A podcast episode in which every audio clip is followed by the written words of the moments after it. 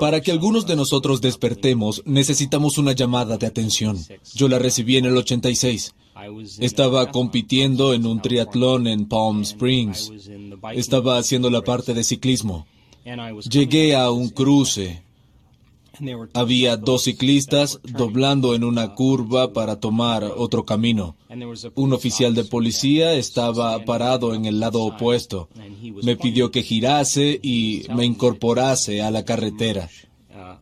Quedé bloqueado por el policía y no estaba prestándole atención a la carretera. El policía estaba de espaldas al tránsito y cuando giré, una camioneta Bronco a casi 90 kilómetros por hora me chocó por detrás y me hizo salir volando por el aire. Caí sobre la espalda y los glúteos. Y en una caída tan violenta, la fuerza de compresión ejerce presión sobre las vértebras y me oprimió seis vértebras de la columna vertebral. Las vértebras torácicas 8 y 9, 10, 11 y 12 y la primera vértebra lumbar. Cuando se comprime un volumen semejante, la materia tiene que desplazarse a algún lugar. En mi caso, fue hacia la médula espinal. La octava vértebra torácica colapsó en más de 60% y el arco neural por donde pasa la médula espinal se quebró como un pretzel. Tuve múltiples fracturas por compresión en la columna torácica y en la columna lumbar superior. Tenía restos óseos en la médula espinal que estaba comprimida porque me había fracturado el arco neural. Me llevaron al hospital y me vieron cuatro cirujanos de primer nivel del sur de California. El pronóstico era que probablemente no podría volver a caminar y que necesitaba una cirugía compleja llamada implante Harrington. Una cirugía en la que básicamente cortan las partes posteriores de las vértebras, colocan unas varillas largas de acero inoxidable, las atornillan a la columna y las usan de palanca para separar la columna vertebral de la médula. Así liberan la columna y después toman pedazos óseos de la cadera, los colocan sobre las fracturas y esperan lo mejor. En mi caso, la varilla tenía que ir desde la base del cuello hasta la base de la espina dorsal, dado el número de vértebras comprimidas. A cualquier eh, otra persona, probablemente le hubieran recomendado que se someta a esta cirugía. Pero como se trataba de mí, no podía decidir tan rápido basándome solo en los rayos X, las tomografías y las resonancias magnéticas, someterme a este proceso. Creo que una de las cosas más difíciles es tomar una decisión cuando estás indeciso. Es una situación muy delicada porque estás sopesando lo que sabes contra lo que no sabes. Llegas a este punto de tu vida que para el alma es una noche oscura, cuando te das cuenta de que nadie salvo tú tiene las respuestas a tus problemas. Empiezas el proceso de salir a lo desconocido. En el sur de California, en el 86, no muchos se animaban a ir en contra de las convenciones científicas o médicas, ni en contra de las convenciones sociales y religiosas. Creo que poder salirte de lo establecido es la definición de un milagro. Cuando sales de la norma, siempre te consideran insensato o loco hasta que lo consigues y ahí te conviertes en un santo, místico o un genio. Mi decisión fue que estaba dispuesto a salir a lo desconocido. No podía imaginarme vivir tomando medicamentos adictivos por el resto de mi vida o terminar en una silla de ruedas. Decidí salir del hospital y tenía un solo pensamiento en mente. El poder que creó el cuerpo cura el cuerpo. No podía dejar de pensar en eso porque sabía que hay una inteligencia que nos dio la vida, mantiene nuestro corazón latiendo y permite que digiramos la comida. Esa inteligencia es la conciencia. La conciencia es prestar atención. Debía mantenerme observando y poniendo atención a quien soy. Decidí hacer contacto con esa inteligencia. Iba a darle un plan, una plantilla, un diseño. Tenía que ser muy específico con lo que quería. Y cuando me sintiese feliz con mi creación, se le entregaría a esa mente superior que sabe sanar mejor que yo. Lo segundo que me dije fue que no dejaría pasar ah, ningún pensamiento que no quisiera experimentar. Desde un punto de vista intelectual, Esto suena muy fácil, pero rápidamente aprendí que no podía hacer que mi mente hiciera lo que yo quería. Cuando estamos en crisis o en una situación traumática como yo, Tendemos a centrarnos en lo que no queremos que suceda, en lugar de lo que sí queremos que suceda. De la infinita cantidad de posibilidades que existen para nosotros, los seres humanos, yo estaba recreando en mi mente una y otra vez el peor escenario, abrazando esa emoción y preparándome para ese hecho. Porque si sucedía algo menos, tendría mejores posibilidades de sobrevivir. Cuando estamos en crisis, creo que son esos químicos de supervivencia, las hormonas del estrés, los que nos preparan para el peor de los casos. Empezaría en mi mente reconstruyendo la columna vertebral, vértebra por vértebra, y luego empezaría a pensar cómo sería vivir en una silla de ruedas. Me daba cuenta de que estaba centrándome en algo que no quería que suceda en lugar de lo que sí quería. Me detenía y empezaba de nuevo porque esa inteligencia es una presencia. De la misma manera que sabes cuando alguien está presente contigo prestándote atención, sabes también cuando no, cuando está distraído. Llegué a la conclusión de que debía estar presente en el proceso y que tenía que conseguir una señal muy clara, un plan muy preciso. Entonces empezaba de nuevo a construir mi columna vertebral y rápidamente empezaba a pensar, ¿debo vender mi casa? Vendo mi consultorio, volví a detenerme, tomaba conciencia, luego me frustraba, me impacientaba, me enojaba y todo empeoraba. Durante seis semanas atravesé un periodo de profunda oscuridad en el alma porque no podía hacer que mi mente hiciese lo que yo quería. Me llevaba unas tres horas cerrar los ojos y reconstruir cada vértebra. Comenzaba de nuevo cada vez que me distraía. Nunca estaba del todo satisfecho con la forma en que lo hacía, pero seguía adelante. Al cabo de seis semanas, logré realizar el proceso entero sin distraerme. Fue como golpear una pelota de tenis en su punto justo. Hice clic. Supe en ese momento que algo había sucedido y lo que llevaba tres horas, ahora podía hacerlo en 45 minutos. En ese momento no lo sabía, pero estaba construyendo nuevos circuitos en mi cerebro todos los días. Estaba literalmente aumentando mi capacidad de prestar atención. La atención es una habilidad igual que el golf o el tenis. Cuanto más practicas, mejor lo haces. No iba a ningún lugar. No estaba haciendo nada, básicamente me recostaba boca abajo y disponía de mucho tiempo. Este era el objeto de mi afición. En el momento en que pude pasar por todo ese proceso, empecé a notar cambios importantes en mi cuerpo. Los niveles de dolor disminuyeron de forma inmediata. Estaba superando algunos de los problemas neurológicos, mejorando el entumecimiento, sentía un hormigueo, empecé a recobrar las funciones motoras.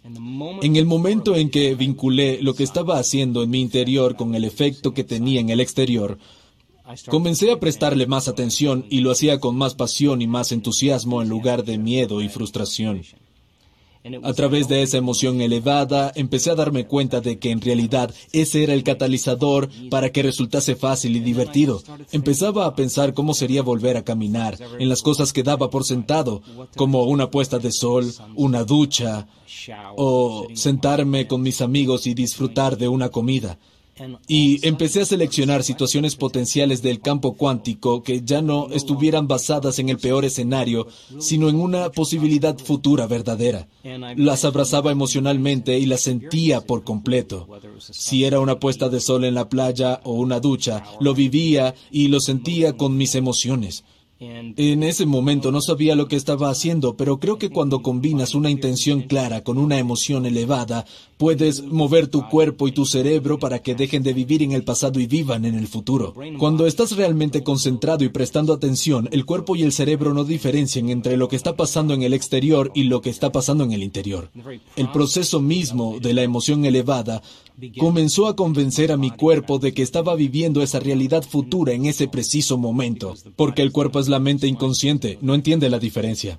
Comencé a expresar genes nuevos de una forma nueva, mi cuerpo comenzó a cambiar drásticamente. En diez semanas estaba caminando y en doce volví a entrenar y nunca tuve dolores en el cuerpo ni la espalda. Hice un trato conmigo mismo y con esta inteligencia. Si lograba volver a caminar, dedicaría el resto de mi vida a estudiar la conexión mente-cuerpo y mente sobre materia, que vengo haciendo desde 1986. Iba a pedirte si puedes darnos una visión general de cómo nuestros pensamientos y emociones afectan nuestra biología y cómo pueden crear una enfermedad o bien devolvernos la salud, homeostasis. Bien, uno de los uh, privilegios del ser humano es que podemos pensar de forma más real que otras criaturas. Nuestro lóbulo frontal es enorme.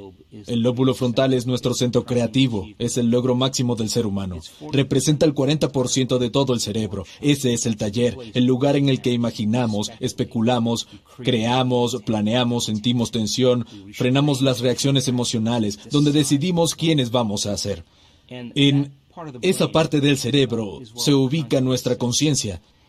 Cuando empezamos a pensar una mejor manera de ser, una nueva posibilidad para nuestra vida, el lóbulo frontal se enciende porque tiene conexiones con todas las partes del cerebro. Como director de orquesta, comienza a convocar diferentes redes neuronales del conocimiento que adquirimos en el pasado, de las experiencias que tuvimos, y las agrupas para generar una visión. A eso llamamos una intención. Cuando empezamos a combinar nuestras redes neuronales generando nuevas secuencias, nuevos patrones y nuevas combinaciones, empezamos a cambiar nuestra mente. La mente es el cerebro en acción. Es algo que hacemos de forma natural. Naturalmente comenzamos a pensar una nueva manera de ser. El problema es que la mayoría de las personas no combinan esa intención con una emoción elevada.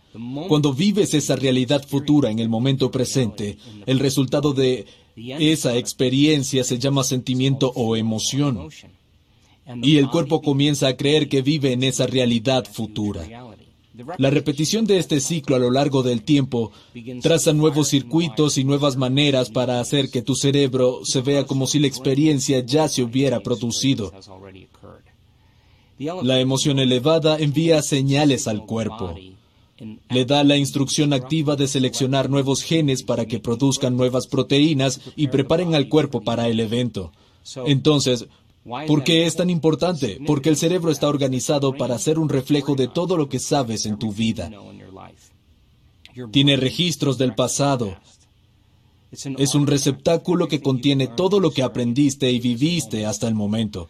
Si despiertas cada mañana, empiezas a registrar tus sentidos y pasas por una serie de comportamientos, opciones, experiencias rutinarias exactamente iguales a las de ayer Ves a la misma gente, vas a los mismos lugares, haces siempre lo mismo, en el mismo momento. Es tu entorno externo el que enciende distintos circuitos en el cerebro que hacen que pienses y sientas exactamente como conoces. Ahora bien, si crees que tus pensamientos tienen algo que ver con tu salud o tu destino mientras estés pensando de la misma manera, sigues creando la misma vida. Si el cerebro es un registro del pasado, a la mayoría de las personas no las define una visión del futuro, sino que se quedan con los recuerdos pensando en el pasado. Los resentimientos y las emociones son productos de las experiencias pasadas. Recordamos mejor lo que ya vivimos porque podemos acordarnos de cómo nos sentimos. Si te despiertas todas las mañanas sintiéndote exactamente igual que hace algunos días, significa que nada nuevo está sucediendo en tu vida. Y si esos sentimientos y emociones que son el resultado de experiencias pasadas dirigen tus pensamientos y comportamientos, significa que estás pensando y actuando en el pasado y te volverás predecible. Entonces, si las emociones están generando ciertos pensamientos y a la vez los pensamientos crean emociones, y esas emociones generan ciertos pensamientos, la repetición de ese ciclo de pensar y sentir comienza a crear una forma de ser. En otras palabras, los pensamientos son el lenguaje del cerebro y los sentimientos del cuerpo. Cómo piensas y cómo sientes crean una forma de ser. La mayoría de las personas tienen experiencias que los amargan emocionalmente. Sienten miedo, ira, temen, tienen una sensación amarga, se frustran, sienten inseguridad y esas emociones forman parte de su identidad. Tienen ciertos pensamientos que encienden algunos circuitos en el cerebro que se equiparan a su inseguridad y se sienten inseguros. En el momento en que se sienten inseguros, tienen más pensamientos inseguros, lo que produce más químicos para que se sientan inseguros. La repetición de este ciclo a lo largo del tiempo condiciona al cuerpo de forma subconsciente, generando una mente insegura. La persona dice luego, soy insegura. Cada vez que dices, soy algo, estás dirigiendo tu mente y cuerpo a un destino. La biología de la mayoría de las personas es su pasado. Y si no define tu visión del futuro, una nueva posibilidad en tu vida, solo te quedas con el viejo circuito en el cerebro y las viejas emociones del pasado. Así que la pregunta es, ¿puedes creer en un futuro que no se puede ver ni sentir aún, pero en el cual has pensado tantas veces que tu cerebro puede literalmente cambiar para que parezca que sí sucedió? Las últimas investigaciones en neurociencia dicen que puedes cambiar tu cerebro solo por pensar. Cuando comienzas a pensar en una nueva posibilidad, tu cerebro comienza a disparar una nueva secuencia, nuevos patrones, nuevas combinaciones. Empiezas a planificar tus comportamientos y a ensayar mentalmente quién vas a ser en tu vida. La mera acción del ensayo mental comienza a instalar circuitos neurológicos en tu cerebro, una especie de hardware que hace que parezca que el evento ya sucedió. Si sigues ensayando ese mismo pensamiento y esa misma secuencia, el hardware se convierte en un software. Tu cerebro ya no es el archivo del pasado, sino un mapa para el futuro y comienzas a abrazar emocionalmente tu futuro antes de que se manifieste. En otras palabras, no estás esperando la sanación para sentirte íntegro. No estás esperando tu nueva relación para sentir amor. No estás esperando el momento místico para sentir asombro. No estás esperando el éxito para sentirte empoderado. Es el viejo modelo de realidad, de causa y efecto. Esperar que algo se manifieste fuera de nosotros para cambiar cómo sentimos en el interior. Cuando nos sentimos diferentes por dentro, ponemos la atención a quién o qué causó lo que causó. Eso es un recuerdo. Así es como creamos recuerdos asociativos. Pero este modelo tiene que ver con causar un efecto y lo que significa es que tienes que sentir asombro para que el momento místico suceda. Tienes que empoderarte para crear éxito. Tienes que sentir integridad para sanar. Tenemos que sentir amor por ti y por la vida para que se manifieste. Tenemos que indicarles a las personas cómo educar su cuerpo emocionalmente cómo podría sentirse ese futuro incluso antes de que haya sucedido.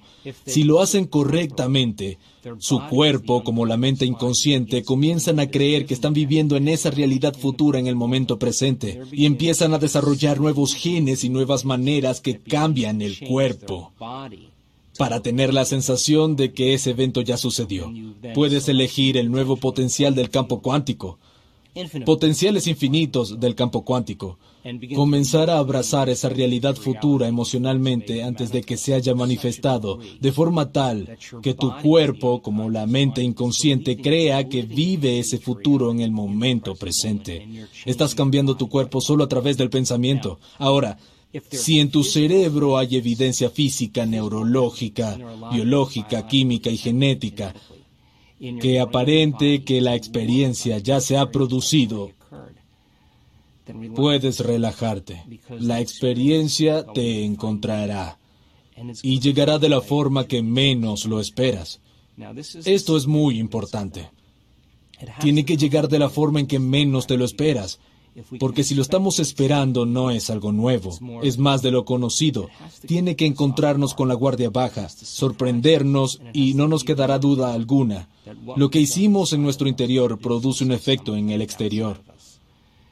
Cuando podemos relacionar los efectos del trabajo interno con los resultados externos, Prestamos atención a lo que hemos hecho y lo repetimos. Ese es el empoderamiento humano. No creo que haya nadie tan especial en el mundo para quedar excluido de este fenómeno. Personas normales y corrientes en todo el mundo están practicando lo poco común, porque este es un momento de la historia donde no basta con saber. Es un momento en la historia para saber cómo hacer. Si comparas las últimas investigaciones en física cuántica, neurociencia, neuroplasticidad, neuroendocrinología, psiconeuroinmunología y epigenética. Todas estas ciencias señalan esta posibilidad. Aprenderlo es una cosa, es filosofía, teoría, conocimiento, información analítica, pero cuando tomas esa información y la aplicas, lo personalizas, lo demuestras, vas a tener que comenzar algunas acciones y cuando empiezas a cambiar tus comportamientos y logras que tus comportamientos coincidan con tus intenciones, vas a tener una nueva experiencia. La filosofía, el proceso de aprendizaje crea nuevas conexiones sinápticas en el cerebro. Eso es aprender. Aprender es forjar nuevos circuitos. Recordar es mantenerlos. Cuando tomas esa información filosófica y la aplicas a tu vida, si lo haces correctamente vas a tener una nueva experiencia. Una nueva experiencia a partir de la retroalimentación sensorial de tu entorno que comienza a enriquecer los circuitos en el cerebro. Cuando esos circuitos se encadenan de forma correcta, el cerebro produce una sustancia química que se llama sentimiento o emoción. Cuando sientes la emoción de esa experiencia, le estás enseñando a tu cuerpo a entender a nivel químico lo que tu mente entendió a nivel intelectual. Podemos decir que el conocimiento es para la mente y las experiencias son para el cuerpo. Cuando logras encarnar esta filosofía, haciendo cuerpo la verdad de este conocimiento, empiezas a regular nuevos genes, desregular los antiguos y a reescribir el programa. El libro de la compasión ya no es solo una teoría, te sientes verdaderamente compasivo. El libro de liderazgo ya no es información filosófica, te estás convirtiendo en un líder. El libro sobre cómo ser más paciente no es solo una conversación sobre cómo ser más paciente. Realmente sientes que estás superando tu impaciencia. Si lo puedes hacer una vez, significa que puedes reproducirlo. Y si puedes repetir una y otra vez la misma experiencia, empezarás a condicionar neuroquímicamente a tu cuerpo para hacerlo también como en tu mente. Cuando tanto el cuerpo como la mente saben, se fusionan en uno. Se vuelve innato. Es quien eres. Es una segunda naturaleza. Lo hiciste tantas veces que ya no tienes que pensar conscientemente. Se convirtió en un programa subconsciente. Memorizas un nuevo orden neuroquímico interno. Eso es más fuerte que cualquier condición externa en tu entorno. Ahí es cuando empiezas a dominar esta filosofía. Para ser un experto, nuestro trabajo es ir de filósofo a iniciado, del conocimiento a la experiencia, a la sabiduría, de la mente al cuerpo al alma y de pensar a hacer hacer. Tenemos los mecanismos biológicos y neurológicos para lograrlo. Creo que el mayor problema que se interpone en el camino para que podamos hacerlo una y otra vez y hacerlo bien son básicamente las hormonas del estrés. El estrés significa que tu cuerpo no está en homeostasis. El estrés es una respuesta innata del cuerpo para volver al orden. Hay tres factores básicos que lo originan.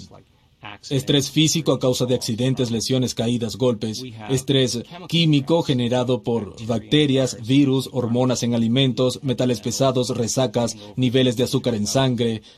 Y estrés emocional a causa de tragedias familiares, pérdidas, trabajo, finanzas. Todas esas cosas desequilibran nuestro cerebro y nuestro cuerpo. Todos los organismos de la naturaleza pueden tolerar estrés a corto plazo.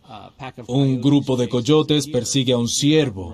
El ciervo huye y 15 minutos más tarde vuelve al monte y la reacción al estrés terminó. Pero los seres humanos somos tan únicos que podemos activar el estrés a través del pensamiento. Podríamos pensar en algo que sucedió o preocuparnos por algo que sucederá. El pensamiento por sí solo puede encender los mismos químicos que cuando estás estresado. Si no puedes apagarlo, vas camino a alguna enfermedad, porque ningún organismo de la naturaleza puede vivir en modo de emergencia por un periodo de tiempo prolongado.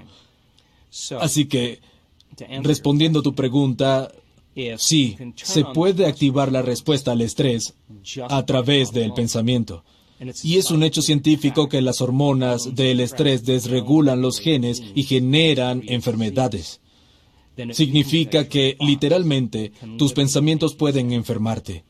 La pregunta fundamental es, si tus pensamientos pueden enfermarte, ¿es posible que puedan hacerte bien?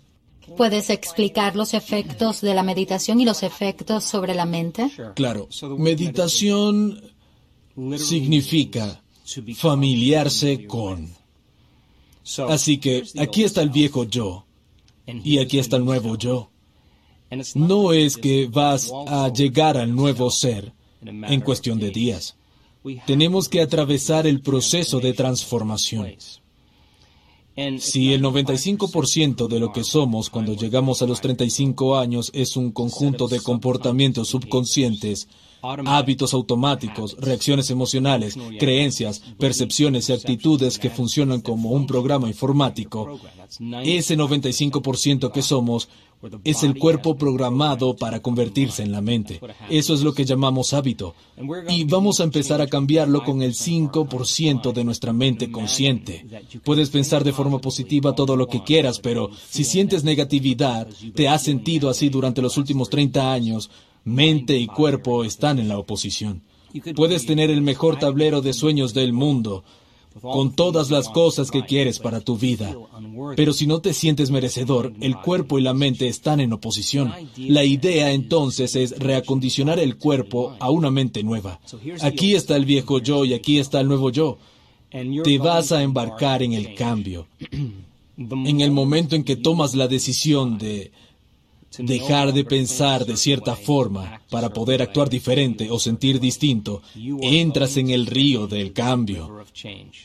Lo más difícil de este cambio es no repetir las mismas decisiones que el día anterior. Tenemos alrededor de 60 a 70 mil pensamientos por día. De esos 60 a 70 mil pensamientos que tenemos por día, 90% son iguales a los del día anterior. Los mismos pensamientos conducen a las mismas opciones. Las mismas opciones conducen a los mismos comportamientos. Los mismos comportamientos crean las mismas experiencias y las mismas experiencias generan las mismas emociones. Esas emociones dirigen nuestros pensamientos una y otra vez y nuestra biología, nuestros circuitos neuronales, nuestra neuroquímica, neurohormonas e incluso la expresión genética se mantiene exactamente igual. Hay un principio en neurociencia que establece que las células nerviosas que se disparan juntas permanecen juntas. Si continúas pensando igual, tomando las mismas decisiones, teniendo los mismos comportamientos, reproduciendo experiencias iguales que estampan las mismas redes neuronales, los mismos patrones, para generar esa sensación familiar que te acostumbraste a llamar yo, conectas tu cerebro con algo muy limitado. Esa limitación se convierte en tu identidad. Es como poner el cerebro en una caja. Claro que la caja no existe, pero es el resultado de conexiones neurológicas, pensamientos, comportamientos y emociones que se fijan a través de la repetición frecuente. Así que, cómo piensas, cómo actúas y cómo te sientes es lo que llamamos personalidad. Tu personalidad crea tu realidad personal. Eso es todo. Si quieres crear una nueva realidad personal y una nueva vida, tendrías que cambiar tu personalidad. Significa que tienes que pensar sobre la forma en que estuviste pensando y cambiarla. Tienes que tomar conciencia de tus hábitos inconscientes, tus comportamientos, lo que dices y modificarlos. Tienes que observar las emociones que te mantienen anclado al pasado y decidir si permanecen en tu futuro. La mayoría de las personas tratan de crear una nueva realidad personal manteniendo la misma personalidad y no funciona. Literalmente tenemos que convertirnos en otra persona.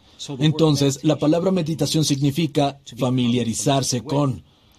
Cuando te sientas a meditar, observas los pensamientos que están tras bastidores en tu conciencia, ya que estabas tan distraído por el entorno externo. Cuando meditas, estás tomando conciencia de esos pensamientos inconscientes y te estás familiarizando con ellos. Estás meditando para conocerte a ti mismo, para tomar conciencia de tus propensiones e impulsos. El cuerpo quiere levantarse y hacer cosas, pero lo estás entrenando para que se siente quieto. Y le estás diciendo al cuerpo que ya no es la mente, que tú eres la mente. Y estás trayendo a la conciencia esos comportamientos inconscientes. Te estás familiarizando con ellos. Esa es una meditación para conocerte a ti mismo. Si puedes observar las emociones que te llevan a un denominador bajo, registrarlas sin actuar a partir de ellas, sino observándolas, el acto de observación implica que lograste salir del programa. Eres la conciencia que ahora observa el programa y que comienza a objetivar tu ser subjetivo. Te estás mirando a ti mismo a través de los ojos de otra persona. Esto significa que ya no estás en el viejo ser, sino que es tu conciencia pura que lo observa. Ese es el primer paso en el proceso meditativo. Tenemos que encender un fósforo en un lugar oscuro, tomar conciencia profunda de lo poco conscientes que fuimos al no dejar que ningún pensamiento, comportamiento o emoción se deslizara por la conciencia descontrolada. Si estás sentado en meditación y te preguntas, ¿qué es compasión? ¿Cómo puedo estar mejor? ¿Cómo puedo cambiar mi vida? ¿Cómo puedo sentirme mejor conmigo mismo? Observas qué pensamientos tienes y cómo están atados a tu cerebro. Empiezas a revisar los comportamientos de cómo vas a vivir esta nueva vida. El acto de ensayar mentalmente comienza a cambiar el cerebro de vivir en el pasado a vivir en el futuro. En otras palabras, el ensayo mental va a hacer que el cerebro se vea como si esa experiencia ya se hubiera producido. Tienes un nuevo hardware para instalar en tu cerebro que está preparando al cerebro para el futuro. Si lo repites lo suficiente, lo haces una y otra vez, las células nerviosas que se activan juntas permanecen juntas y se te volverá algo familiar. Si puedes cultivar la emoción elevada antes de la experiencia. En otras palabras, el materialista, la persona que está esperando riqueza para sentir abundancia, vive en el modelo de causa y efecto, pero el modelo cuántico es acerca de causar un efecto. Significa que empiezas a experimentar tu propio valor y abundancia antes de que suceda. Sí, puedes empezar a reproducir esa emoción elevada, ya sea de sanación o plenitud. Cuando estás en ese punto, cuando puedes cultivarla una y otra vez, entonces se vuelve algo familiar. El proceso de cambio en el modelo meditativo requiere desaprender y volver a aprender. Requiere romper el viejo hábito del yo y reinventarse a sí mismo. La neurociencia va podando las conexiones sinápticas y hace brotar nuevas conexiones, reconectando y recableando sacando de la memoria emociones guardadas en el cuerpo y volviendo a condicionar el cuerpo a la nueva mente y nueva emoción. No señalas los mismos genes de la misma manera, sino nuevos genes y nuevas formas. Sacas la energía del pasado para invertirla en el futuro. Usamos el modelo de meditación porque es importante para la gente poder desconectarse de su entorno externo. Si cierras los ojos y eliminas todas las distracciones del mundo exterior, las personas, cosas, lugares, tus ondas cerebrales van a empezar a cambiar y vas a tener menos atención en el mundo exterior. Si tus ojos y oídos no reciben tantos estímulos y hay una nueva música suave de fondo, empezarás a prestar más atención a tus pensamientos que a lo que sucede en el exterior. Si te sientas en quietud, y entrenas a tu cuerpo para estar en un lugar sin hacer nada, sin experimentar los mismos eventos que generan las mismas emociones, le estás diciendo a tu cuerpo que ya no es la mente, que tú eres la mente. Si ya no estás pensando en un futuro predecible o en el pasado familiar, sino que estás presente en este momento, tu mundo interior comienza a ser más real que el mundo exterior y ese es el momento en el que se pueden empezar a hacer cambios sustanciales en tu fisiología personal. En la investigación que hemos hecho, hemos medido más de 3.500 cerebros en meditación. Y puedo decir que sin dudas, estás en tu mejor momento cuando te olvidas de ti mismo, cuando vas más allá de ti, cuando te conviertes en nadie, nada, sin tiempo ni lugar. Ese es el momento en el que te conviertes en conciencia pura. Dejas de vivir como un cuerpo en el ambiente y en el tiempo. Y la conciencia puede operar y tiene la capacidad de cambiar el cerebro y el cuerpo de una forma única. Ahora, ya sabemos cómo hacer esto. Tenemos que lograr que se vuelva una habilidad. Muchas personas pasan la mayor parte de su vida esperando, anhelando, deseando y rezando para que algo cambie. Pero lo que le estamos enseñando a las personas no es a rezar, sino a que puedan responder sus plegarias, que terminen sus meditaciones como si sus plegarias ya estuvieran cumplidas, porque cuando combinan una intención clara del futuro con esa emoción elevada, Literalmente están cambiando su energía, están cambiando su química cerebral, están cambiando la manera en que funciona su cerebro, están cambiando su expresión genética, su química. Se están convirtiendo en otra persona una y otra vez. Puede tomar meses para que la enfermedad desaparezca, pero lo hemos visto muchas veces. Regresan a un cierto nivel de conciencia y la enfermedad desaparece. Es como si la enfermedad existe en la vieja personalidad, pero ahora son una persona diferente. Lo hemos visto lo suficiente como para saber que cuando las personas llegan a un punto en su interior en el que se sienten tan plenos, satisfechos con quienes son, felices con ellos mismos, no les importa la enfermedad. En ese momento la enfermedad desaparece, siempre.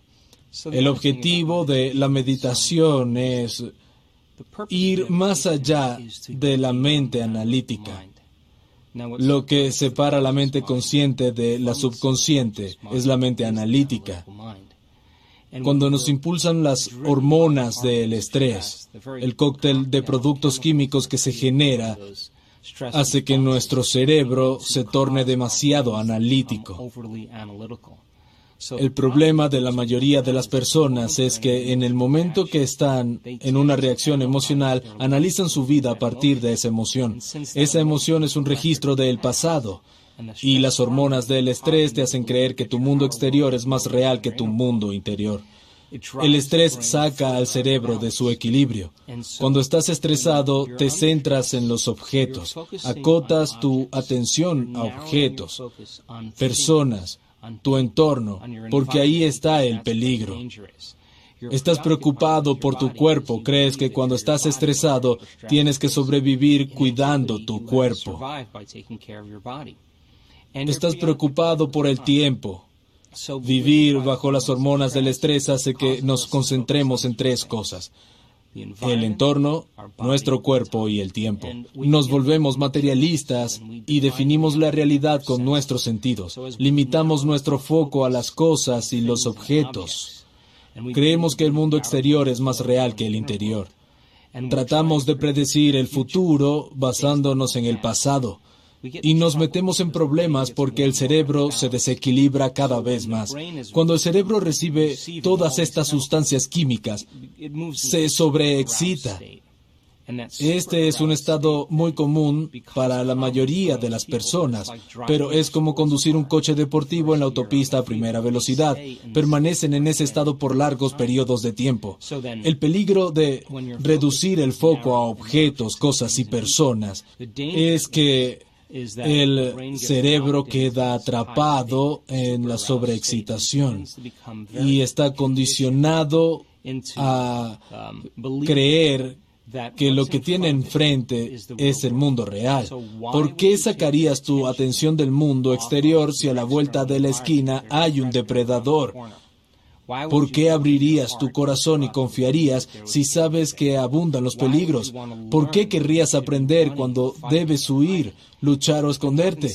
Más del 70% del tiempo en el mundo occidental, las personas están bajo algún tipo de estrés. Repetir este proceso hace que las redes neuronales se compartimenten, se subdividan y el cerebro se vuelve incoherente, se desequilibra. Si nuestro cerebro es incoherente y desbalanceado, nosotros también. Y si nuestro cerebro no funciona bien, nosotros tampoco. Al mismo tiempo, el corazón, que tiene su propio pequeño cerebro, su propia pequeña inteligencia, empieza a funcionar de forma incoherente.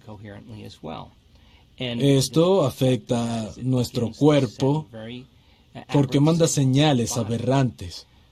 Cuando meditas, te desconectas de tu entorno y cuando llegas más allá de tu cuerpo, trasciendes el tiempo lineal, el mundo interior comienza a ser más real que el exterior. Cuando puedes olvidar que eres un nombre, un género, un armario, un número de seguro social, tu profesión, que estás casado o soltero, que eres vegetariano, en el momento en que te olvidas quién eres, tu identidad, tu cuerpo, las cosas que posees, el lugar donde vives, el lugar donde estás sentado, te olvidas del tiempo. Es casi como el ego, la personalidad. De pronto está vacía. Cuando eso ocurre, diferentes compartimentos del cerebro que estaban subdivididos comienzan a sincronizarse. Hemos medido esto una y otra vez. Lo que se sincroniza en el cerebro se enlaza en el cerebro como si diferentes compartimentos en comunidades de neuronas, los barrios de neuronas, comienzan a organizarse con coherencia, en orden. Te sientes más pleno y más como tú mismo. Al mismo tiempo que esto ocurre, toda la energía guardada en los centros de supervivencia asciende hacia el corazón y la persona comienza a enamorarse del momento presente se sienten conectados a algo más grande. Cuando vivimos bajo las hormonas del estrés determinando nuestra realidad, con nuestros sentidos como materialistas, nos separamos de la posibilidad. Creemos que estamos separados de todo. Vivimos en un reino donde estamos definiendo la realidad con nuestros sentidos y si no podemos verlo, olerlo, probarlo, sentirlo, no existe. Eso hacen las sustancias químicas. Pero cuando la energía se mueve al corazón, comienza a producir un campo magnético profundo. Cuando vives bajo los químicos del estrés, te alejas de este campo vital alrededor de tu cuerpo, se convierte en química y el campo alrededor de tu cuerpo comienza a encogerse. Lo medimos, te conviertes en más materia y menos energía, más partículas y menos onda. Y este es el problema. Cuando las personas son material, intentando cambiar la materia, toma una cierta cantidad de tiempo obtener lo que quieren porque tienen que arrastrar su cuerpo a través del espacio una y otra vez para lograr sus objetivos. Tratan de forzar el resultado, predecirlo o controlarlo instintivamente, porque son materia tratando de producir un efecto sobre la materia.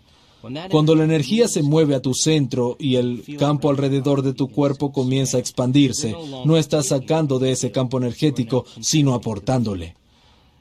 Cuando el corazón empieza a ser coherente, se pone rítmico y se organiza. Es como dejar caer una piedra en el agua. Produce una onda.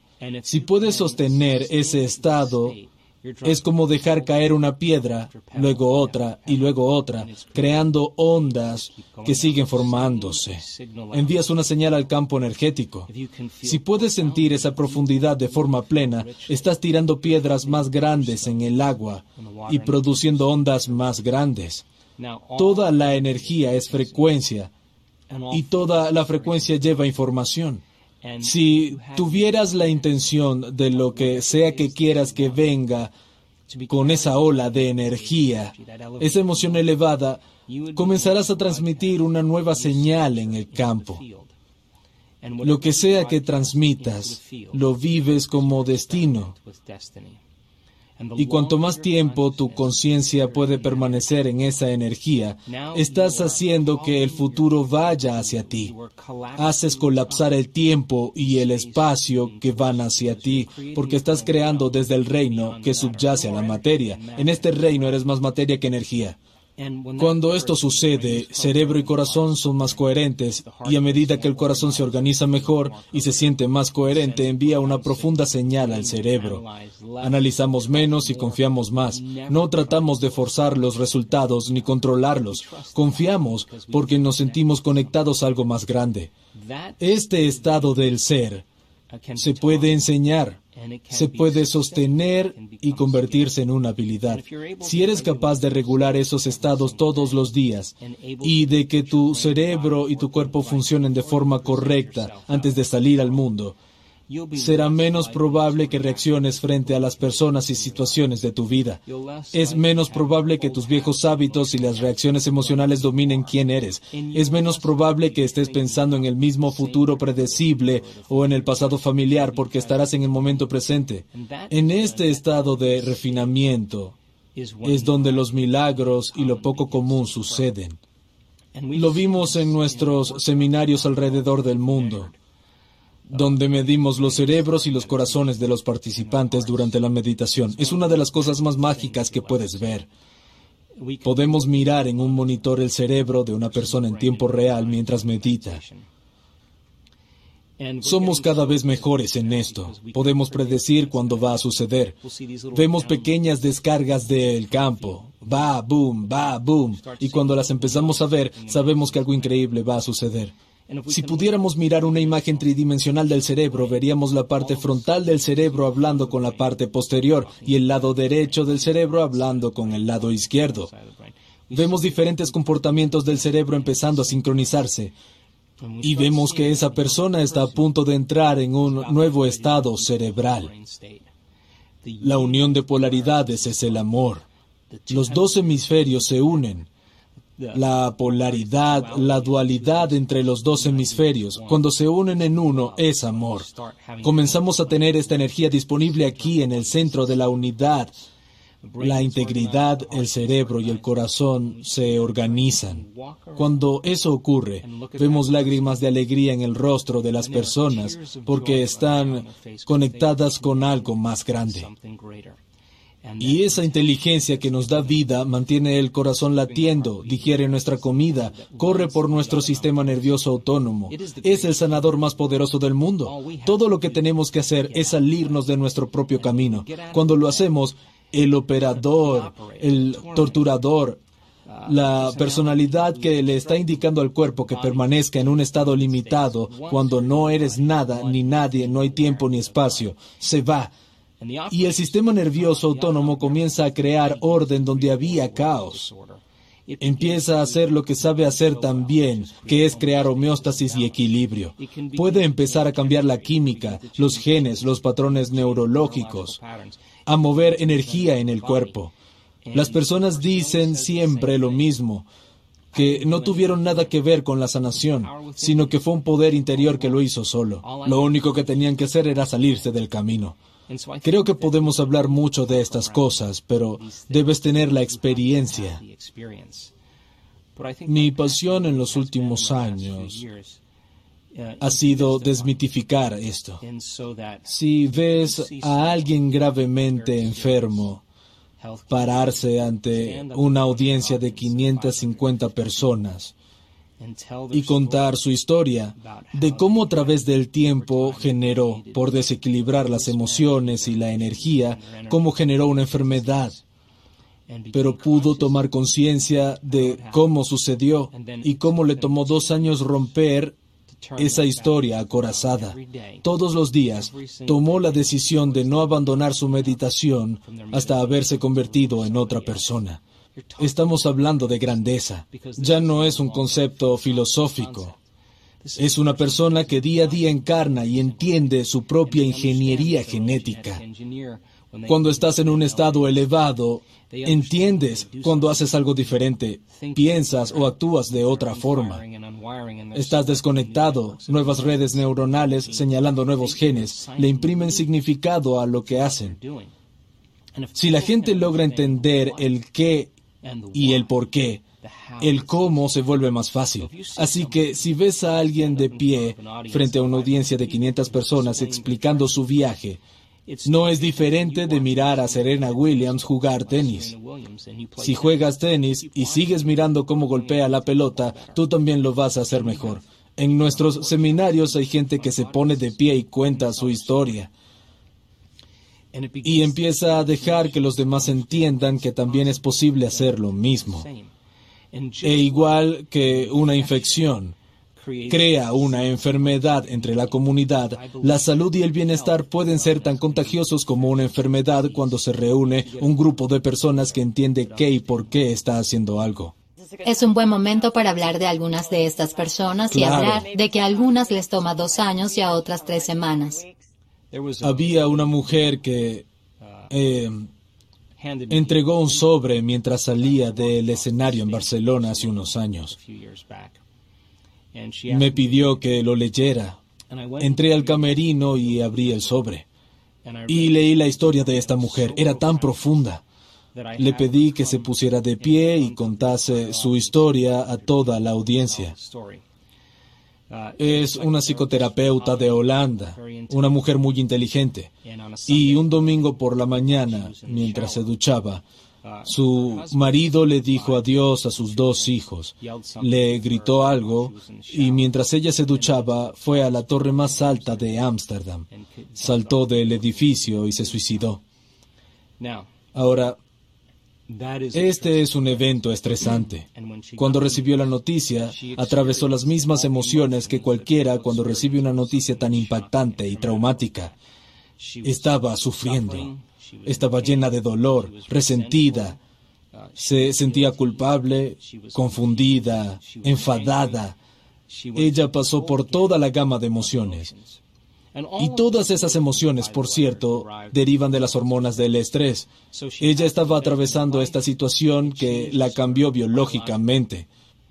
No sabía cómo controlar su reacción emocional. Se convierte en un estado de ánimo, una larga reacción emocional. Si sigues revisando el evento en tu mente, tu cuerpo y tu cerebro producen la misma química como si siguiera sucediendo. Su cuerpo estaba condicionado al pasado y revivía la experiencia 50 a 100 veces al día. Y su cuerpo creía que lo mismo estaba pasando una y otra vez. Vas de un estado de ánimo a un temperamento. Le preguntaban, ¿por qué estás tan enfadada? Contaba la historia y básicamente estaba diciendo, soy así a causa de algo que sucedió hace cuatro meses.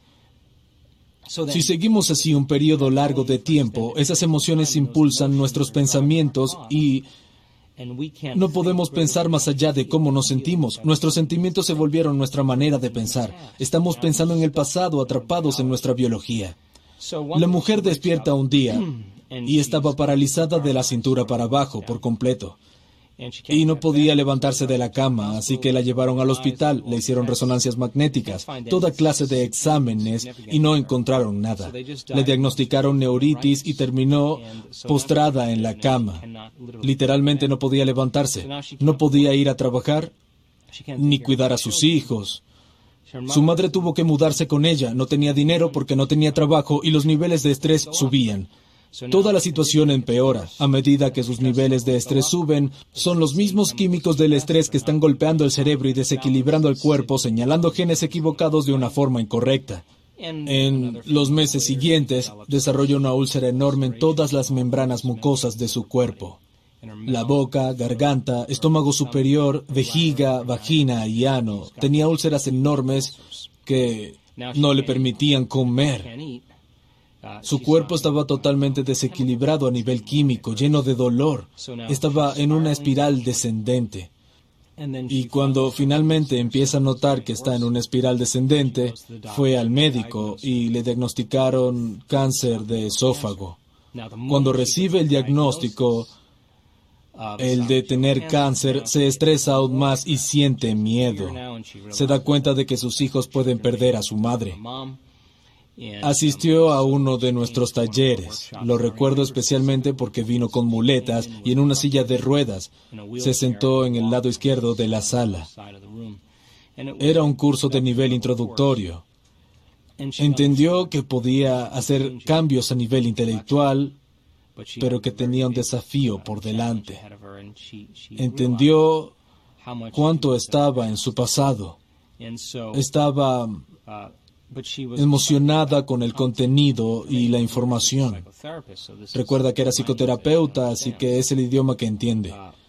Unos meses más tarde volvió a un taller en Connecticut, al norte de la ciudad de Nueva York. Vino con dos amigos. La audiencia fue increíble en ese retiro, así que los empujé un poco más allá de lo que hago normalmente. Ella tuvo un gran avance. Por primera vez en más de un año, se sintió como ella misma. Tenía una visión de su futuro, no estaba visualizando nada y de pronto tuvo una visión muy clara. Estaba tan emocionada que se fue a casa e hizo su meditación todos los días. Entendió que había regulado nuevos genes y bajado los genes que tenían que ver con su enfermedad. Y que todos los días tenía que golpear a la puerta de la genética.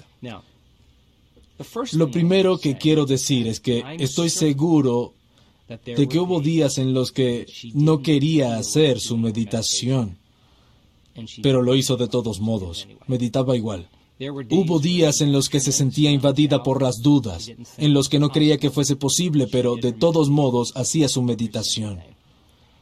Cuando empezó a practicar nuestras meditaciones todos los días, comenzó a notar cambios significativos en su salud. Estaba parada frente a la audiencia y dijo, acabo de ver a mi médico. No tengo evidencia de cáncer de esófago. No tengo úlceras en las membranas mucosas del cuerpo, excepto una pequeña cicatriz en la parte posterior de la garganta. No tengo parálisis, no tengo entumecimiento, no perdí mi función motora y tengo un nuevo marido. Le dije, nueva personalidad, nueva realidad personal. La enfermedad existía en la vieja personalidad y ahora eres literalmente otra persona. Le pregunté, ¿cómo te sientes cuando miras atrás a ese evento que sucedió en el pasado? Me respondió, fue mi mejor maestro. Le pregunté, ¿tienes alguna emoción cuando piensas en ese evento? Me dijo, no. Le dije, la memoria sin carga emocional se llama sabiduría. Ese es el nombre del juego. Estás lista para una nueva vida. Me dijo, estoy enamorada de mi vida. Ella decidió no alejarse de sus meditaciones hasta que estuviese enamorada de la vida. El materialista, quien define la realidad con sus sentidos, diría que no tiene razón para estar enamorada de la vida. Perdió a su marido, su trabajo, no puede cuidar a su hijo, está paralizada, padece cáncer, tiene todas estas afecciones. Pero ella tomó la decisión de que cada día iba a condicionar su cuerpo en el futuro y no en el pasado. Se paró frente al público y dijo, Estoy tan enamorada de la vida. Le respondí, por supuesto que lo estás. Tú la creaste desde ese lugar que llaman estar enamorado de la vida. Gracias a ella y las opciones que tomó para superarse a sí misma y no estar definida por el pasado, trabajando en ello todos los días, todos los días superó algún aspecto de sí misma, un poco más allá. Renunciar al aspecto limitado del ser para crear un ser mayor, quitar las máscaras, las emociones y la fachada que bloquean el flujo de inteligencia dentro de nosotros. Todos los días hacía contacto con este poder en su interior. Tarde o temprano comenzó a obtener las instrucciones correctas y pasó de ser una persona muy enferma a una persona muy sana. Para mí, ella es luz en este mundo. Para mí ella está más cerca de la verdad que cualquier erudito o cualquier académico. Ella lo vivió y gracias a su testimonio, otras personas con cáncer de ovario y distintas afecciones ganaron la fuerza para transformar sus vidas. Mencionaste que hubo días en los que no quería hacer su meditación, pero la hizo de todas formas. ¿Cómo luchas contra el dolor? Sí, así que es una gran pregunta. Podemos filosofar sobre esto, pero cuando estás enfermo, lo más difícil es pensar por encima de cómo te sientes. Y si no puedes hacerlo, tu cuerpo está dirigiendo tu vida. Ahora, no hay nada de malo en esto, pero digamos que una persona que administró mal su energía, sus emociones y su estilo de vida durante los últimos 10 años desarrolla alguna afección. El desequilibrio continuo golpea la puerta de la genética y se convierte el gen en enfermedad. Les tomó 10 años crear esa afección. Tenemos que ser realistas y entender que va a tomar algún tiempo volver a golpear la puerta genética y reprogramar el gen de una nueva forma. No esperes hacer tu meditación y sanar dos días después. Es un proceso y una habilidad que requiere repetición, comprensión, regruparse, volver a aprender y colmar el cerebro con conocimiento. Requiere mantenerse coherente para empezar a ver algunos efectos. Es como cuando estás pescando y enganchas un pez. En el momento en que te das cuenta de algún cambio en tu cuerpo, algo empieza a cambiar. Es todo lo que necesitas, porque una vez que tienes esa sensación vas a correlacionar lo que estás haciendo en tu interior con el efecto que produce afuera. Vas a empezar a hacerlo con más pasión, más sinceridad y certeza absoluta. Lo bueno de todo esto es que eres capaz de cambiar tus ondas cerebrales e ir más allá de tu mente analítica. Practicaste tu meditación todos los días. Llegar a ese momento sagaz, a la generosidad del momento presente. Te olvidas de tus obligaciones, de tus relaciones, de las cosas que hiciste ayer. Estás tan presente en este momento que ya no eres una cara, un cuerpo, una identidad, no tienes nada, pura conciencia. En ese momento tu conciencia se fusiona con una conciencia mayor. Cuando tu mente consciente fusiona tu mente subconsciente, estás en el sistema operativo donde un cambio verdadero es posible. Si practicas la manera de superar tu cuerpo en una meditación todos los días y estás enfermo, cuando te sientes a meditar, debes ser capaz de ir más allá de tu entendimiento, de ser un cuerpo. Si puedes hacerlo, tu cuerpo ya no es la mente y puedes empezar a trabajar con tu cuerpo, ajustarlo a una nueva mente. Si no tienes la capacidad de ir más allá de tu cuerpo en una meditación, Estás tratando de cambiar tu cuerpo con un cuerpo. Quieres cambiar materia con materia. Y eso tiene efectos muy lentos. Va a producir efectos, pero van a tomar algún tiempo. Si tú estás entrenando tu habilidad para regular y cambiar tus ondas cerebrales e ir más allá del cuerpo, superar tu identidad, ir más allá del espacio y del tiempo. Si lo haces bien, cuando llegue el momento de sanar tu cuerpo, si tienes la capacidad de ir más allá de tu cuerpo, no importa cuán enfermo estés, cada vez que vas más allá de tu cuerpo, eres conciencia con cierta energía educando a tu cuerpo. No desde tu cuerpo, sino de un lugar epifenomenológico que es más grande que tu cuerpo. De nuevo, para desmitificar el proceso, creo que requiere un poco de entrenamiento. Y cuando la gente llega al punto en el que va más allá de sí misma, es cuando sucede la magia, una y otra vez. Sí, al principio va a ser difícil porque estás en un cuerpo. Empiezas a hacer tus meditaciones y te preguntas, ¿estoy mejor? En ese momento acabas de volver al viejo yo. El nuevo yo nunca miraría a ver si está mejor, se queda en ese estado. Así que es un proceso a desarrollar, una acción, es una toma de conciencia, es un proceso que lleva tiempo. Lo vimos tantas veces que puedo decir que es una ley. ¿Podrías decirme algo sobre el efecto placebo? ¿Cómo puede ser que haya pacientes que reciben una píldora de azúcar, una inyección salina, o se les realiza una cirugía o tratamiento falsos?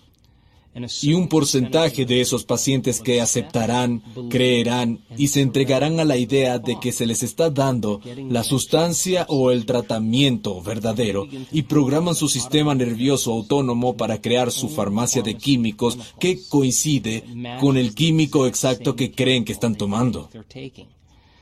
Así que la pregunta es, ¿es la sustancia inerte que cura? O es la capacidad innata que tiene el cuerpo para curarse. La sanación no viene de la píldora de azúcar, sino del pensamiento. La píldora es un condicionante que representa una posibilidad en el futuro de alguien. Podemos llamarlo una intención, un porcentaje de esas personas comenzarán a sentirse inspiradas, entusiasmadas, llenas de Dios, esperanzas, agradecimientos, cosas que podrían funcionar. Están combinando una intención clara con una emoción elevada. En ese momento se están moviendo de la biología de su pasado hacia la biología de su futuro. Entonces la pregunta es, Necesitas la píldora de azúcar o la inyección salina o el tratamiento falso para alcanzar un nuevo estado de ser, en lugar de elegir lo que ya conoces para ayudarte a sanar. ¿Puedes elegir lo desconocido, un nuevo potencial en el campo cuántico sin salir de ti? Y revisitar ese desconocido una y otra vez hasta que tu biología lo comprenda ¿Es posible que produzca los mismos efectos? La respuesta es sí, absolutamente. En los estudios de depresión de los pacientes que toman un placebo, el 81% responde también al placebo como lo harían los antidepresivos. ¿Qué significa eso? Significa que están haciendo su propia farmacia de antidepresivos y su cuerpo y sistema nervioso son los mejores farmacéuticos del mundo. Es verdad que en los estudios de depresión los pacientes tuvieron que tomar el placebo durante seis u ocho semanas y combinarlo cada día con una intención clara y una emoción elevada para moverse a un nuevo estado de ser, aceptar, creer y rendirse a la idea de que están recibiendo la sustancia real. Comienza a programar su biología para cambiar. Si se tarda seis semanas en curar la depresión, moviéndose de un estado de ser es un buen parámetro para entender que puede tomar de seis a ocho semanas si lo haces a diario para que algo cambie. La belleza del placebo radica en que se basa en la creencia. Y para la mayoría de las creencias surgen de experiencias pasadas. Algunas experiencias que has tenido te marcaron neurológicamente y te condicionaron a nivel emocional. Tendemos a pensar y sentir en base a la biología de nuestras experiencias pasadas. Cómo piensas y cómo te sientes crea un estado de ser. Si combinas pensamiento y sentimiento, pensamiento y sentimiento, pensamiento y sentimiento se llama actitud. Buenos pensamientos conectados a buenos sentimientos generan una buena actitud. Pensamientos negativos conectados a malos sentimientos generan una mala actitud. Una actitud es un estado más corto, Puede ser buena por la mañana, mala por la tarde. Si tomas actitudes, actitudes, actitudes y las encadenas, generas una creencia. Una creencia no es más que un pensamiento que tienes una y otra vez hasta que se fija en tu cerebro. Los límites de nuestras creencias son nuestros sentimientos. Cuando se desafían las creencias, por lo general, no nos sentimos bien. Cómo piensas y cómo te sientes crea un estado de ser. La repetición de pensamientos y sentimientos en el tiempo condiciona al cuerpo para subconscientemente convertirse en la mente. Todas las creencias son estados subconscientes del ser. La gente ni siquiera sabe que tiene creencias sobre medicina, Dios, relaciones, amor, género. Fueron programadas subconscientemente. Si juntas cada creencia, las encadenas, una creencia, otra y otra, tienes lo que llamamos percepción. La percepción determina las decisiones que tomamos, las cosas que creamos en nuestra vida, las relaciones que tenemos e incluso los comportamientos que demostramos. Si quieres estudiar las creencias de alguien, estudia sus comportamientos. Te darán un gran volumen de información sobre esas personas. Si Estás programado para creer que necesitas algo externo para sanar. Se convierte en creencia. Y claro que vas a necesitar algo para ayudarte a sanar. Si crees que necesitas una vacuna contra la gripe para no tener gripe, es más probable que te enfermes independientemente de si te dan o no la vacuna, porque es tu creencia. Cuando escribí El placebo eres tú, um, estaba tan fascinado con el concepto porque empecé a darme cuenta de lo programados que estamos a nivel inconsciente. Cuando empiezas a estudiar el placebo, te das cuenta de que hay muchos estudios que prueban una y otra vez que nuestra capacidad innata para sanar es un hecho. Si tomas a un grupo de asmáticos y tienes una droga que induce el asma y otra que lo detiene. A una persona le das la droga que lo induce, pero le dices que le estás dando la que lo cura. Más de la mitad de las personas del grupo no tendrán síntomas de broncoconstricción.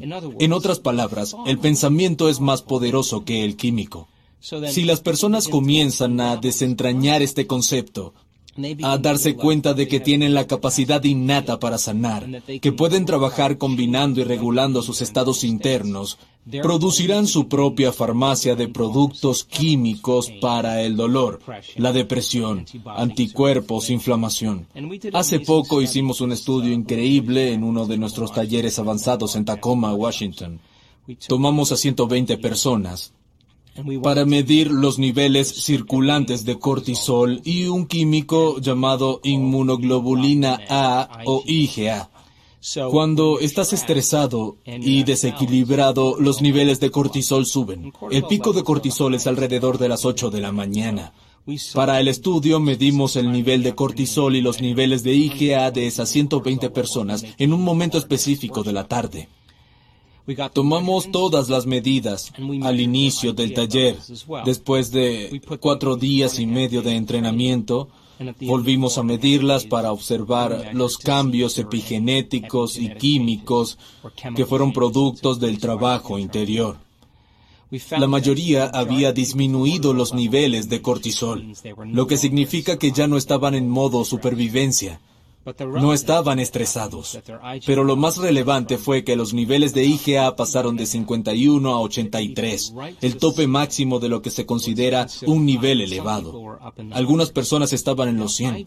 La IgA es la principal defensa contra bacterias y virus es superior a la vacuna contra la gripe. Cuando generas una emoción elevada, como gratitud, aprecio, cuidado, bondad o inspiración, activas el sistema inmunológico y éste empieza a crear orden donde había caos. Comienza a liberar todo tipo de sustancias químicas para generar y restaurar el cuerpo. Con solo 10 minutos de una emoción elevada, esos químicos permanecen activos el resto del día. En los talleres comenzamos cada meditación generando emociones elevadas y aprendiendo a sostenerlas. Lo medimos con un monitor HRV. Medimos el corazón de los participantes mientras están meditando. Y curiosamente, la mayoría de los participantes fueron capaces de crear esa coherencia cardíaca, que empezó a generar un fuerte campo electromagnético y a producir un cambio químico y fisiológico importante. Su ambiente interior era más resistente y ordenado que el entorno externo. Si haces lo suficiente, si lo haces todos los días, ya no deberías estar sometido a las bacterias oportunistas. Se les llama así porque están esperando una oportunidad para comprometer tu sistema inmune. No es extraño que un grupo de personas que están trabajando en la misma oficina se enfermen al mismo tiempo. No son los bichos los que generan esta enfermedad.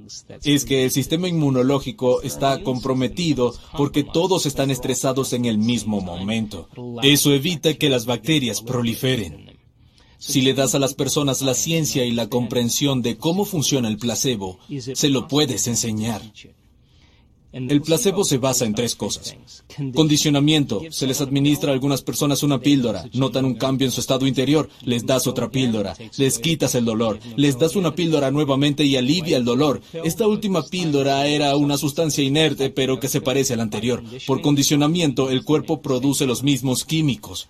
La segunda es la expectativa. Esperas que ocurra algo. En el momento en que seleccionas ese potencial, ese posible acontecimiento en el futuro, tu cuerpo comienza a prepararse fisiológicamente para el evento. 40 a 50% de las personas diagnosticadas con cáncer a quienes se les dice que van a sentir náuseas en su primer tratamiento de quimioterapia tienen náuseas en el viaje hasta la sesión. Es el resultado que están esperando. Su cerebro y cuerpo están en esa realidad futura, pero en lugar de hacerlo de esa forma, ¿es posible que el 40 o 50% de la gente mejore en su camino al trabajo, anticipando que va a suceder algo maravilloso? Es el mismo principio. Cambiar la biología para producir un efecto puede causar algunos cambios muy significativos. Puedes decirle a un paciente en un estudio con placebo, vamos a darle un fármaco y si el médico es entusiasta, funciona mejor. Te aliviará el dolor y si todos están entusiasmados, la persona comienza a anticipar que el dolor desaparece. Comienzan a producir su propia morfina y dejan de reaccionar al estímulo que les causaba dolor. La tercera es otorgarle sentido a algo. Si dices, oye, aquí están los receptores de tus células nerviosas, tienen que juntar serotonina del espacio sináptico. Es el químico que mantiene a la serotonina y elimina la depresión. Miras los gráficos e imprimes de significados el por qué están tomando esa píldora. Los resultados van a ser mejores. Si le explicas a las personas cómo condicionar su cuerpo a una nueva mente, es el placebo. Si les explicas cómo, en lugar de elegir lo peor que podría sucederles, eligen lo más increíble y lo abrazan emocionalmente, igual que generan ansiedad, pueden generar bienestar, sanación y salud.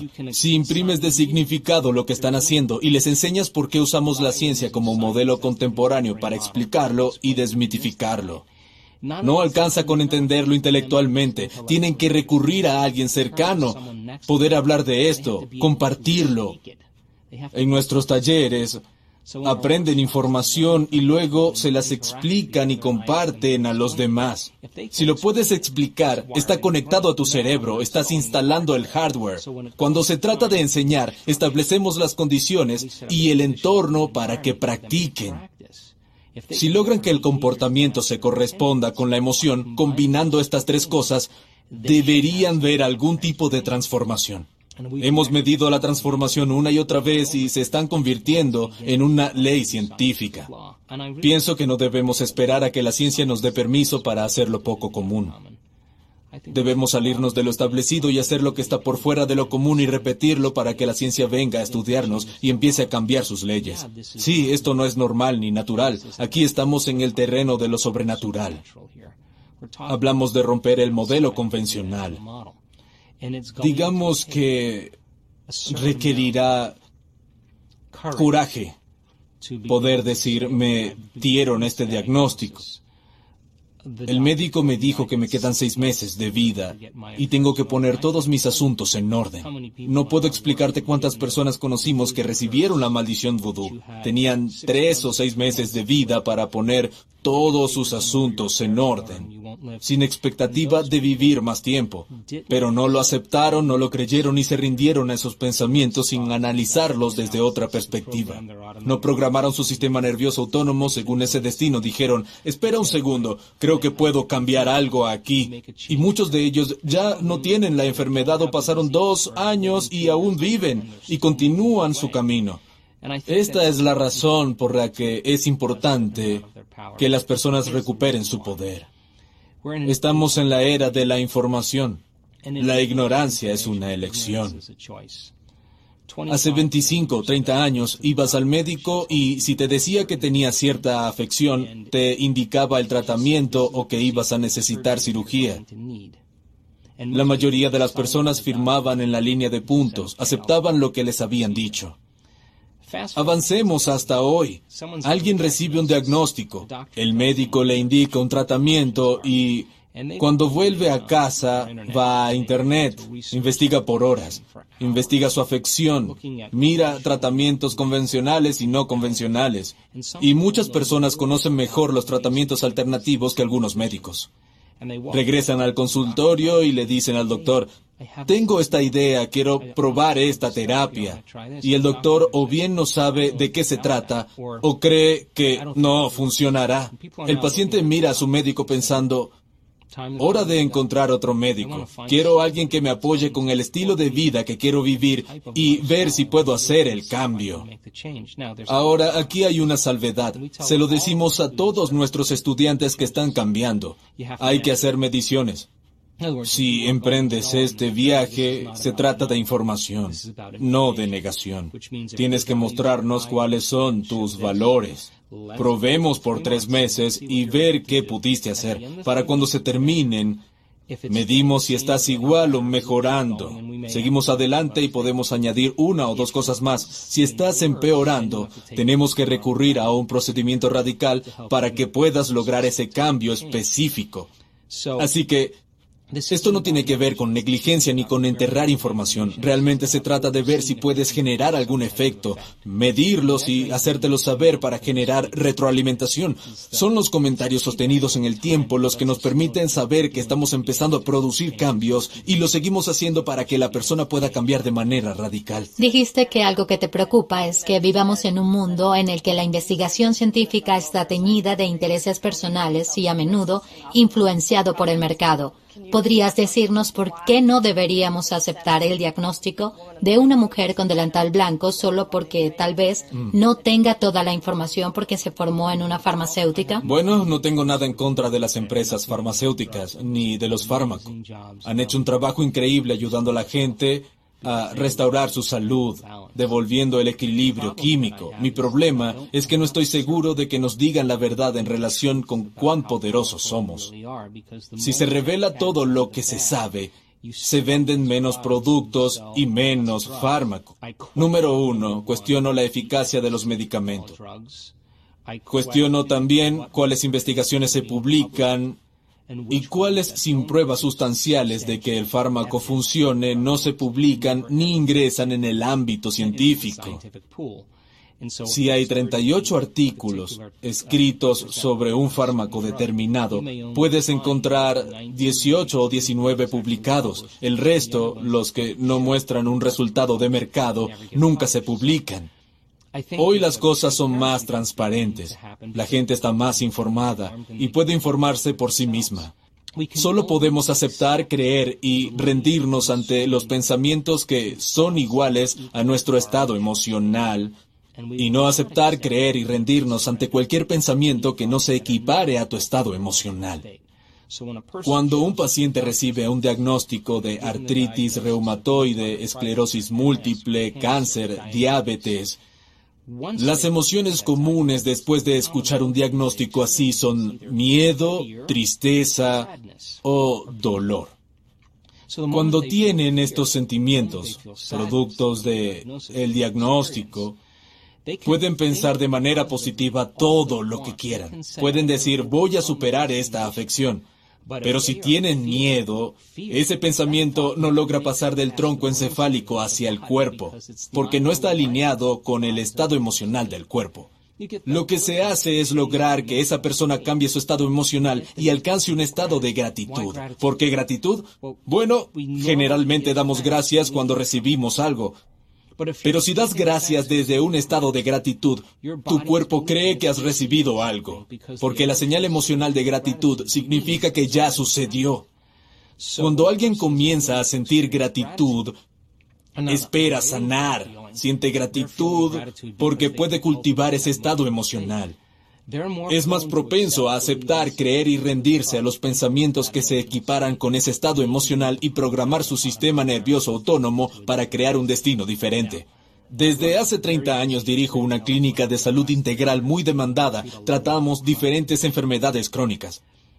Estuve ayer y estaba llena de pacientes. La gente viene a nuestra clínica porque nos interesa crear un nuevo estilo de vida. Menos del 5% de las personas del planeta nacen con patologías genéticas. El otro 95% padece enfermedades que tienen que ver con el estilo de vida, comportamientos y elecciones. El modelo médico funciona muy bien para afecciones agudas. Si te rompes el brazo o tienes apendicitis, es una buena idea ir a emergencias médicas. Pero cuando se trata de afecciones crónicas que requieren un cambio de estilo de vida, muchas veces no es suficiente solo con tomar un producto químico, porque la persona puede tener viejas cicatrices emocionales, esa persona puede estar atravesando una mala situación, puede estar expuesta a químicos o a decisiones que continuamente debilitan el cuerpo. Esta es la fórmula que usamos con quienes están interesados en hacer cambios significativos. Existen tres tipos de estrés, físico, químico y emocional. Esto significa que existen tres tipos de equilibrio, físico, químico y emocional. Entonces, ¿cuáles son las cosas que hacemos para crear equilibrio físico en nuestro cuerpo? Podría ser cualquier cosa, yoga, ejercicio, aeróbicos, acupuntura, quiropráctica, un masaje, cualquier cosa que sea física y que ayude al cuerpo a volver a la homeostasis. ¿Qué puedes hacer en pos del equilibrio químico? Si las hormonas del estrés golpean tu sistema inmune, junto con el orgasmo, el estrés y la digestión requieren bastante energía. Tal vez ingieras alimentos más fáciles de digerir para disponer de más energía para la recuperación. Eliminas ciertos alimentos que sacan a tu cuerpo y cerebro de su equilibrio. Tienes más energía para la recuperación y un mayor equilibrio químico. Puedes usar enzimas, modificar tu dieta, comer menos, eliminar ciertos alimentos o tomar productos farmacéuticos. Pueden tomar suplementos nutracéuticos que ayuden a restaurar el equilibrio químico del cuerpo. ¿Qué pasa con el equilibrio emocional? La meditación es para nosotros el modelo más efectivo. Usamos otras técnicas con algunas personas, como psicología energética. Cuando ordenas dos de estos tres, el tercero tiende al equilibrio. Si alguien está equilibrado física y químicamente, también lo estará a nivel emocional. Si alguien está equilibrado emocional y químicamente, también tenderá al equilibrio físico. Y alguien que está equilibrado física y emocionalmente, estará equilibrado químicamente. Funciona así, equilibramos dos de los tres para que con el tiempo el tercero vuelva al equilibrio. Es un modelo sólido cuando se trata de la práctica de mantener cierto nivel de salud y ayudar a las personas a ir de un estado a otro. Me encanta el concepto de posibilidades infinitas. ¿Podrías hablar de cómo la opinión de un médico es solo una posibilidad? Cuando una persona recibe un diagnóstico, es un pronóstico que se basa en lo normal o lo natural. Cuando ves a las personas que están bajo el capricho del condicionamiento de cómo deben vivir su vida, en el momento en el que reciben ese diagnóstico están sometidas a los mismos tratamientos que la mayoría de la gente y van a responder de la misma manera porque están regalando su poder a algo exterior. Pero un diagnóstico y un pronóstico son también un potencial en el campo infinito de posibilidades. Este es un tema muy sensible cuando se trata de ética. Creo que los médicos son hoy más compasivos con los pacientes y entiendo que quieren darles esperanza y apoyar sus metas en el área de la salud. Cuando alguien recibe un diagnóstico es importante que entienda que puede caer presa del pronóstico, sin siquiera tener en cuenta que existen otras opciones, sin darse cuenta de que tal vez se deba hacer algo de otro modo, de que tal vez se deban hacer elecciones diferentes, que tal vez deba ir más allá de ciertas emociones y superar una forma de pensar limitante. Si comprenden que son capaces de hacer eso, se abren más posibilidades como resultado de sus cambios personales. En ese momento abren los ojos y comienzan a suceder cosas mágicas en la vida de las personas. Viven más de lo que esperan, el dolor desaparece, mejora su calidad de vida, empiezan a haber cambios biológicos, neurológicos, cambios químicos y hormonales. La educación es muy importante para entender que En el espectro del mundo cuántico hay posibilidades infinitas en este preciso momento. Si puedes estar presente sin pensar en lo que podría suceder o lo que sucedió en el pasado. Practicar todos los días este proceso, este viaje interior de estar presente. Si continúas practicándolo, no hay futuro predecible ni pasado o familiar. Estás en el momento presente. Habrá posibilidades que no hayas considerado antes. La belleza detrás de todo esto es que cuando te abres a la posibilidad y dejas de enfocarte en lo conocido o lo familiar, empiezas a experimentar esas sincronicidades, casualidades, coincidencias que están sucediendo a tu alrededor. No estás invirtiendo tu energía en un futuro predecible o en un pasado familiar. Puedes enseñar eso. Cuando las personas se centran en sí mismas y practican esperar lo impredecible, van a empezar a suceder cosas que no habían imaginado, posibilidades en las que no habían pensado. Si las hubieran pensado, las hubieran puesto en práctica o serían conocidas. Tenemos que ampliar el mundo de posibilidades a lo desconocido. Me interesa este proceso sobrenatural. Creo en el potencial humano y he sido testigo de la transformación y sanación lo suficiente como para decir que cualquiera puede hacerlo si se le da la explicación apropiada. ¿Podrías darnos algún último mensaje? Voy a asumir que la expresión de esta inteligencia divina dentro de nosotros es la expresión de la vida, que es igual a la salud del cuerpo.